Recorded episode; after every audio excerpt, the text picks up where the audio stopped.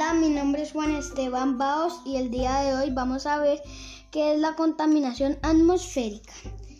La contaminación atmosférica es la presencia que existe en el aire de pequeñas partículas o productos secundarios gaseosos que pueden implicar riesgo, daño o molestia para las, personas, para a dicho ambiente. Los principales medios por los cuales se produce contaminación atmosférica se concentran en los procesos industriales, en donde se realiza la combustión, así como por fuentes móviles tales como los automóviles. Vamos a ver cuáles son las causas. Las erupciones volcánicas donde se emite tanto gases como partículas. Ceniza que alterna la composición natural de gases. Presente de, de forma natural en la atmósfera. Humo y gases de incendios naturales. Tormentas del polvo. Ahora vamos a ver qué es la lluvia ácida.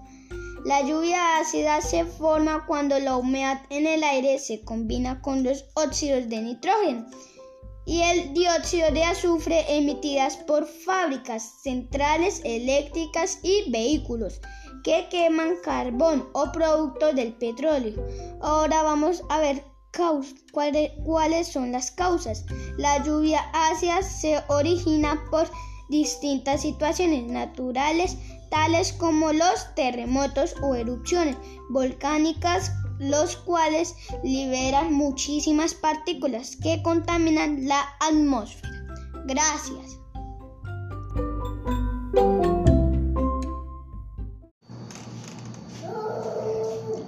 Buenos días, mi nombre es Juan Esteban Baos y el día de hoy vamos a hablar sobre agregar imágenes y autoformas ajustar el texto alrededor de una imagen, cambiar mayúsculas y minúsculas, insertar tablas, convertir un texto en tabla, propiedades de tabla, ajustar el texto en columnas, agregar un tema al documento, habilidad mecanográfica.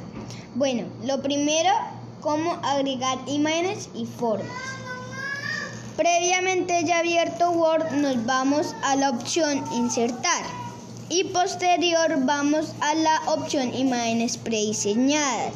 Y se nos va a abrir un cuadro donde nos da la opción de buscar la imagen que deseemos. Seleccionamos la imagen y automáticamente nos la trae al archivo Word. Y trabajamos en esta imagen cómo hacer una creación de una forma. Nos vamos a la opción insertar, luego nos vamos a la opción y, y escogemos formas donde damos clic y nos despliega un cuadro de varias formas y eliges la que mejor te parezca. La segunda cómo insertar una imagen el nombre de mi papá y en una forma el nombre de mi mamá. En la imagen previamente explicado en el punto 1, ya obteniendo, damos clic derecho en el mouse o ratón, donde se nos va a desplegar un cuadro y seleccionamos en la opción ajustar texto y luego detrás del texto escribimos lo que desees. Este punto también aplica para escribir el nombre de mi mamá en una forma. La 3. Cómo cambiar un párrafo de mayúsculas a minúsculas y viceversa. En la página Word y con la escritura la seleccionamos con clic izquierdo oprimido hasta que seleccionamos todo el todo el contenido que se quiere. Luego vamos a la opción cambiar mayúscula a minúsculas. Se nos abre un recuadro y damos a la opción deseada para cambiar ya sea a mayúscula o minúscula. El punto 4. ¿Cómo convertir el párrafo en cuatro columnas? Seleccionamos con clic izquierdo el párrafo, el párrafo que se quiere convertir a columnas. Posteriormente seleccionamos la opción insertar y dentro de esta seleccionamos la opción la opción o icono que nos que nos aparece de tabla. Damos clic a esta opción de tabla y nos va a desplegar varias opciones y escogemos la que dice convertir texto a tabla. Cuando seleccionemos convertir texto a tabla colocamos el número de columnas a trabajar. En este caso le damos cuatro columnas y por último damos aceptar. Gracias. Muy buenos días comunidad educativa. Hoy nos reunimos virtualmente para conmemorar los 210 años del acontecimiento que inició el proceso de independencia de Colombia, proceso que culminó el 7 de agosto de 1819 con la batalla de Boyacá. Nos reunimos para conmemorar el 20 de julio de 1810, el grito de independencia, conocido así porque fue llamado a levantarse en contra de la imposición de un imperio que dominaba lo que es Colombia. Los datos históricos, personajes y fechas lo conocieron por la clase de ciencias sociales, los libros y textos. Pero la conmemoración va más allá. No solo debemos izar con amor patrio nuestro pendón nacional, sino que debemos seguir haciendo patria en el rol que desempeñamos como hijos, como hermanos, como estudiantes y los adultos dentro de su rol como ciudadanos. Luchando con acciones positivas por nuestra independencia como nación, así como nuestra autonomía como individuos cumpliendo las normas y buscando el bien general sobre el individual. Ser autónomos e independientes no es hacer lo que se quiere, es hacer lo que debemos hacer dentro de un marco de legalidad buscando la armonía. Procurando hacer las cosas con criterio y en estos momentos que la prioridad han cambiado, cuidarnos para cuidar a otro. La conmemoración del grito de independencia en este año 2020 será motivo de evaluarnos si somos o no independientes y qué y cómo aportamos al mejoramiento y solución de las actuales circunstancias. Feliz Día de Independencia. Todos somos Infa Tres Esquinas. Gracias. Muy buenos días comunidad educativa. Hoy nos reunimos virtualmente para conmemorar los 210 años del acontecimiento que inició el proceso de independencia de Colombia, proceso que culminó el 7 de agosto de 1819 con la batalla de Boyacá. Hoy nos reunimos para conmemorar el 20 de julio de 1810, el grito de independencia, conocido así porque fue llamado a levantarse en contra de la imposición de un imperio que dominaba lo que es Colombia. Los datos históricos, personajes y fechas lo conocieron por la clase de ciencias sociales, los libros y textos. Pero la conmemoración va más allá. No solo debemos izar con amor patrio nuestro pendón nacional, sino que debemos seguir haciendo patria en el rol que desempeñamos como hijos, como hermanos, como estudiantes y los adultos dentro de su rol como ciudadanos. Luchando con acciones positivas por nuestra independencia como nación, así como nuestra autonomía como individuos cumpliendo las normas y buscando el bien general sobre el individual. Ser autónomos e independientes no es hacer lo que se quiere, es hacer lo que debemos hacer dentro de un marco de legalidad buscando la armonía. Procurando hacer las cosas con criterio y en estos momentos que la prioridad han cambiado, cuidarnos para cuidar a otro. La conmemoración del grito de independencia en este año 2020 será motivo de evaluarnos si somos o no independientes y qué y cómo aportamos al mejoramiento y solución de las actuales circunstancias. Feliz Día de Independencia. Todos somos Infa Tres Esquinas. Gracias.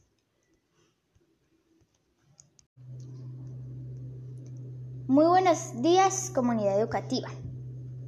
Hoy nos reunimos virtualmente para conmemorar los 210 años del acontecimiento que inició el proceso de independencia de Colombia, proceso que culminó el 7 de agosto de 1819 con la batalla de Boyacá. Hoy nos reunimos para conmemorar el 20 de julio de 1810, el grito de independencia, conocido así porque fue llamado a levantarse en contra de la imposición de un imperio que dominaba lo que es Colombia. Los datos históricos, personales y fechas lo conocemos por las clases de ciencias sociales, los libros y textos. Pero la conmemoración va más allá.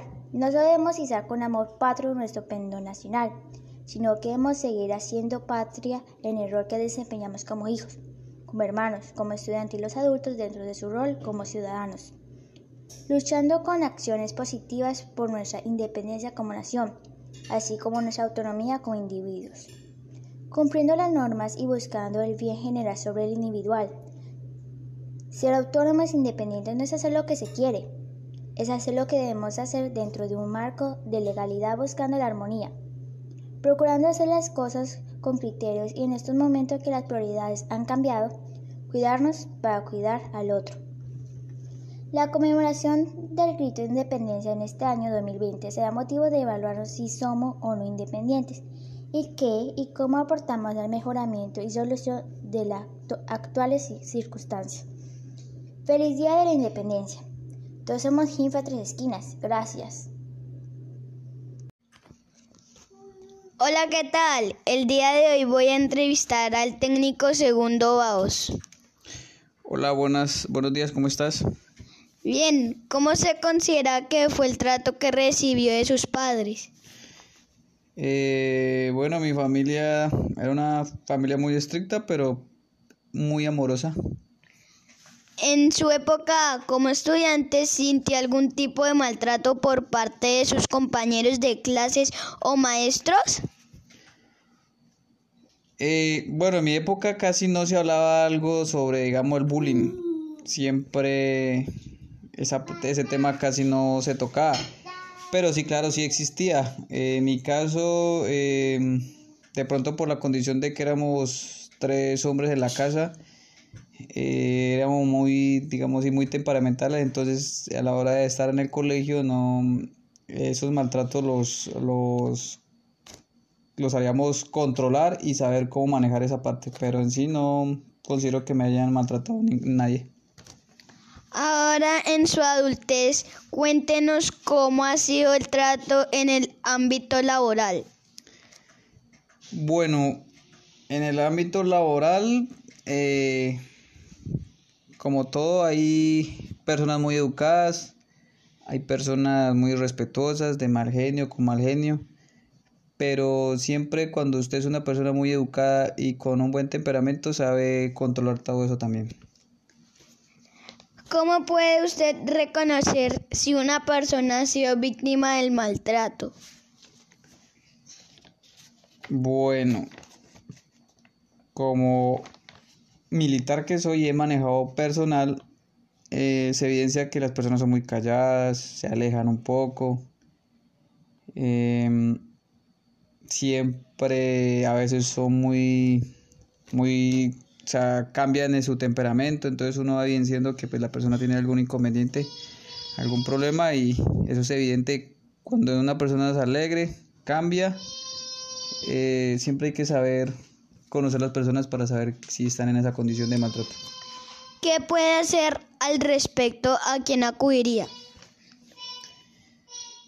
Mm, bueno, ¿a quién acudiría? Pues siempre en todas las unidades aéreas o militares dentro de las instituciones hay, digamos, sitios como psicología, también puede hablar con sus comandantes, puede hablar con su mejor compañero.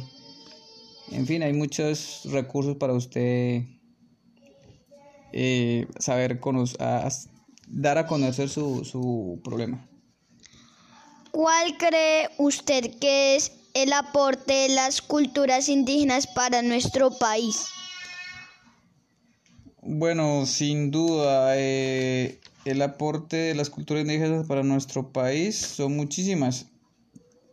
Eh, sobre todo la, el de el del aporte de su de su vestimenta, de su comida, de su territorio y que aporta pues que van a estar siempre cuidando toda esa parte indispendiosa de, de la de sus creencias que aportan y que forman parte de Colombia.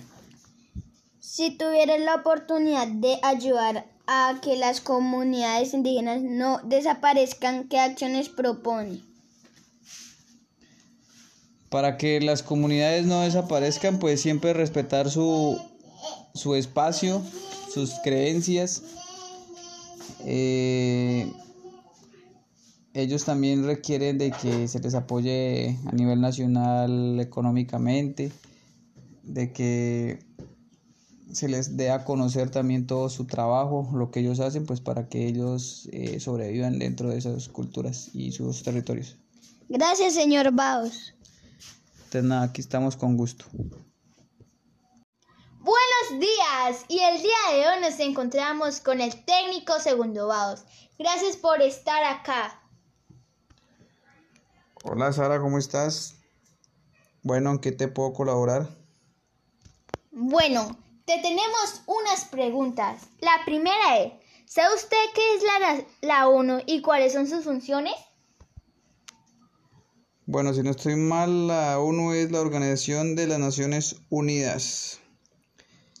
Eh, bueno, su, eh, lo que yo sé es que son 51 países que lo conforman y su función es mantener la paz y la seguridad internacional, fomentar entre las naciones relaciones de amistad y promover el progreso social, la mejora del nivel de vida y los derechos humanos. Bueno, la segunda pregunta es, ¿de qué manera la crisis del COVID-19 genera impacto en el problema, problemática de desigualdad social en el país? Bueno, pues como se ha evidenciado, eh, la problemática o de desigualdad relacionada al COVID-19 es porque en nuestro país eh, no estamos preparados para ser muy solidarios.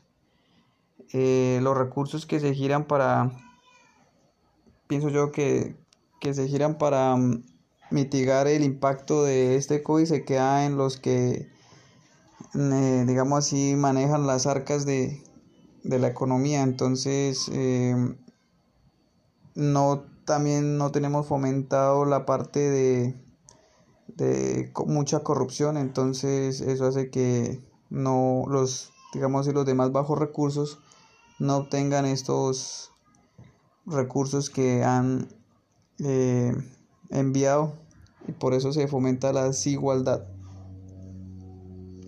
Bueno, la otra pregunta es, últimamente en los medios de comunicaciones se ha evidenciado que existen desigualdad social en cuanto a nivel socioeconómico, acceso a oportunidades laborales, a salud y educación. Si usted estuviera tuviera la oportunidad de acabar con la desigualdad en todo el mundo, ¿qué propuesta haría? Bueno, para fomentar la desigualdad, ¿qué propuesta haría? Es una incógnita muy grande, pero pues vamos a tratar de darle una solución. Sería, eh, primero que todo, fomentar desde casa el, la igualdad o, o, crear una, no sé, una cátedra de igualdad, porque es muy, está muy, muy mm, dado a que eh, no, no hay ese valor, digamos así, agregado para desde pequeños para nosotros eh, cuando tengamos unos más que otros eh, dar un granito de arena para, para los que no tienen entonces tocaría empezar desde las familias, desde más pequeños, fomentar esa parte, creería yo, que es lo único viable a futuro para poder crear eh, igualdad ante todas las personas. Bueno, la otra pregunta es, de acuerdo con el objetivo 15 propuesto por el desarrollo sostenible que dice gestionar sosteniblemente los bosques, luchar contra la desertificación, detener e invertir la degradación de las tierras, detener la pérdida de biodiversidad. ¿De qué manera su profesión u oficio contribuye con el desarrollo de este objetivo? Bueno, eh, esa pregunta es muy acorde a lo que yo estoy haciendo ahorita.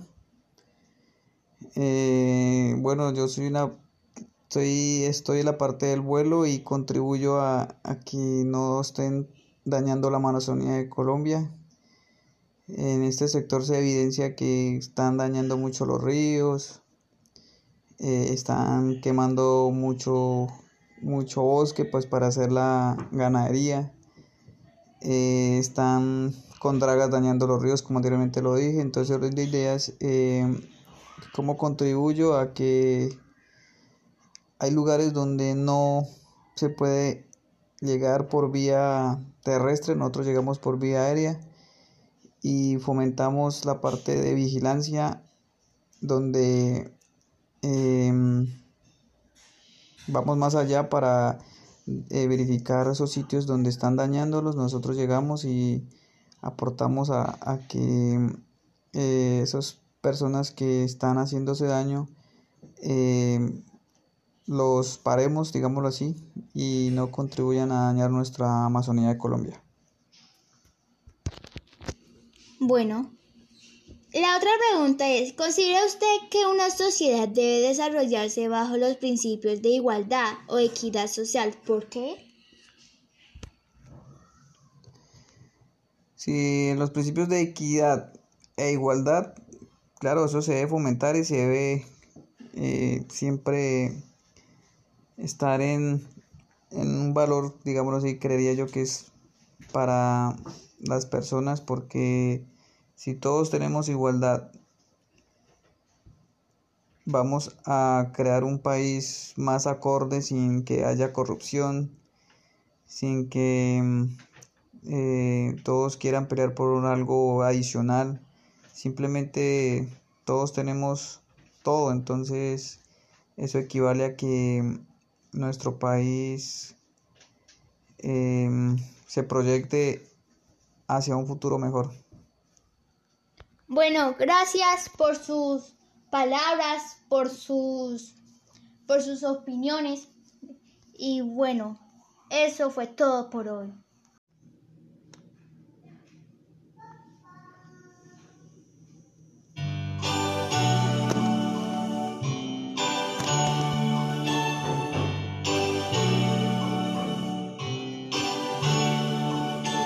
Este mundo tan grande hay diversos hogares, diferentes culturas, religiones y lugares. Pero todos esos hogares tienen algo igual, el amor de madre y padre que no se compara con nadie.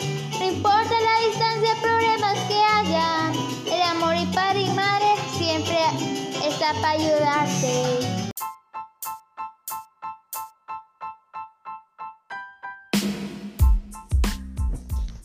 Las células eucariotas? Se conocen como célula eucariota a aquellas en cuyo citoplasma puede hallarse un núcleo celular que contiene el material genético ADN y sus características son, primero, posee el material genético que activa sus funciones. Segundo, posee núcleo celular. Tercero, posee membrana protectora. Cuarto, posee ADN como ARN. Quinto, el órgano más grande es el núcleo. Sexto, puede ser de tipo animal o vegetal. Séptimo, posee organelos los cuales alimentan y forman la respiración, que es la célula procariota. La célula procariota es la célula más básica del árbol de vida. Un procarionte es un organismo unicelular que se caracteriza principalmente por no poseer un núcleo y sus características son Primero, forma organismos conocidos como eubacterias y arqueobacterias. Segundo, forman organismos unicelulares. Tercero, tiene un tamaño que varía desde 0,5 y 100 micras. Presenta una pared celular. No forma órganos ni citoesqueletos. Y sus cromosomas se encuentran dispersos en todo el citoplasma.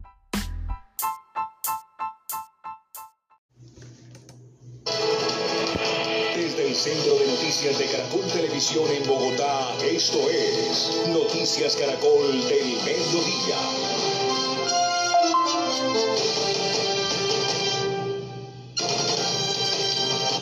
Buenas tardes. El día de hoy nos encontramos con el señor Edgar Bao Zúñiga. buenas tardes, ¿cómo está? Hola Sara, bien, gracias. Bueno, el día de hoy le vamos a hacer una encuesta sobre el Partido Liberal y el Partido Conservador. Antes de comenzar vamos a hablar sobre un poco del tema. Liberal y conservadores. Los liberales son partidos de la filosofía política del liberalismo, que aboga por la libertad individual ante todas las cosas, mientras que los conservadores siguen una corriente de pensamiento llamativo conservadurismo, que defiende principalmente el mantenimiento de la tradición en la sociedad. Bueno, ya vamos a comenzar con la encuesta, señor Baud. Usted nos va a decir con cuál, con cuál está más eh, de acuerdo. Eh, eh, liberal. La defensa de la ley como expresión de la voluntad del pueblo. Conservador. La mortalidad católica contra la inmoralidad de las doctrinas ateas. Eh, bueno, yo estaría de acuerdo con la defensa de la ley como expresión de la voluntad del pueblo, es decir, con la idea del liberalismo. Bueno, señor. La, la libertad de pensamiento y de expresión, que es una idea liberal, o el fortalecimiento de la autoridad, que es una idea conservadora. Yo siempre me oído más que todo por la, la, parte de liberalismo y en esta que me está expresando es la libertad del pensamiento y de expresión. Otra idea que tenía del liberalismo es la descentralización administrativa y o conservadora el fortalecimiento de las instituciones. Bueno, en esta parte me voy a ir con el fortalecimiento de las instituciones, pues para poder eh, tener más a fondo los conocimientos de estas entidades. Bueno, señor. La siguiente es la separación de la iglesia y el Estado, o que es una idea liberal, o la unidad entre la iglesia y el Estado. Aquí sí hay que alejar un poco, creería yo, la parte de la, de la religiosidad en, en, la parte de la de lo que es el Estado, entonces me por la parte del de liberalismo y pasaría entonces la separación de la iglesia y el Estado. La siguiente es una idea liberal y es la libertad de culto. Eh, la idea conservadora es la conservación de las costumbres del pasado. Eh, como anteriormente dije, eh, ya estamos en un mundo muy nuevo, digámoslo así, y pues la libertad de culto es la expresión más, eh, en este momento, más sofisticada, digámoslo así, para ejercer nuevas ideas y crecimiento de, nuestro, de nuestras culturas. Bueno, bueno señor, le agradecemos por estar presente en esta entrevista. Ok, gracias. Desde el Centro de Noticias de Caracol Televisión en Bogotá, esto es Noticias Caracol del Mediodía.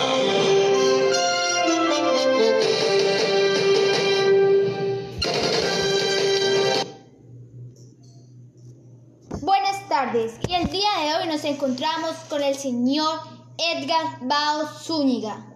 ¿Cómo está usted? Hola Sara, bien, gracias. Bueno, el día de hoy usted está acá presente porque le vamos a hacer una encuesta sobre las ideas conservadores y las ideas liberales. Ok, gracias. Aquí con gusto te atenderé a tus preguntas. Bueno, para comenzar y dar inicio a esta entrevista vamos a tomar y saber un poco de estos partidos, liberales y conservadores. Los liberales son partidarios de la filosofía política del liberalismo, que abogaba por la libertad individual ante todas las cosas, mientras que los conservadores siguen una corriente de pensamiento llamada conservadurismo, que defiende principalmente el mandamiento de las tradiciones en la sociedad. Bueno, ya vamos a comenzar con la entrevista, se nos va a decir con ¿Cuáles de estas ideas está más de acuerdo? Ok, vale. Vamos a comenzar con liberales, ideas liberales. Una idea liberal era la defensa de la ley como expresión de la voluntad del pueblo. Eh, una idea conservadora era la moralidad católica contra la inmoralidad de la doctrina atea. ¿Usted cuáles de estas dos está más de acuerdo? Bueno, yo me voy por la- los principios del Partido Liberal, en este caso la defensa de la ley como expresión de la voluntad del pueblo. La, la siguiente es, es una idea del Partido Liberal, la libertad del pensamiento y, y de expresión. Y la idea conservadora, el fortalecimiento de la autoridad. Bueno, en esta yo creería que me voy por la libertad del pensamiento y de expresión. La siguiente es una idea eh, liberal y la descentralización administrativa. Y la conservadora, el fortalecimiento de las instituciones.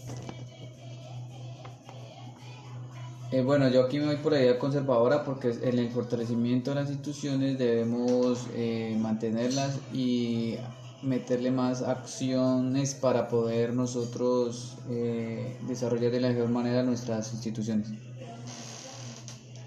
La separación de la iglesia y el Estado, es una idea liberal. La unión entre la iglesia y el Estado es una idea conservadora.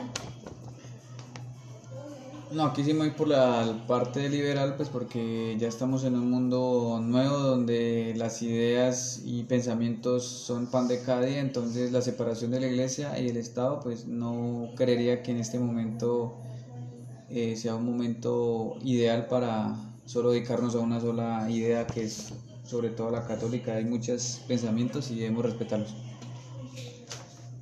La siguiente, la libertad de cultos, que es, un, es, es una idea liberal. Y la conservación de las costumbres del pasado, que es una idea conservadora. Eh, como mencioné anteriormente, me voy por la idea, la idea del liberalismo, la libertad de cultos. Como dije anteriormente, estamos en un mundo que cambia, de nuevos pensamientos, de nuevas ideas y pues la libertad de cultos ya es un derecho de todo el mundo y debemos respetarlo. Bueno, señor, muchas gracias por asistir y colaborarnos en este programa. Que gracias.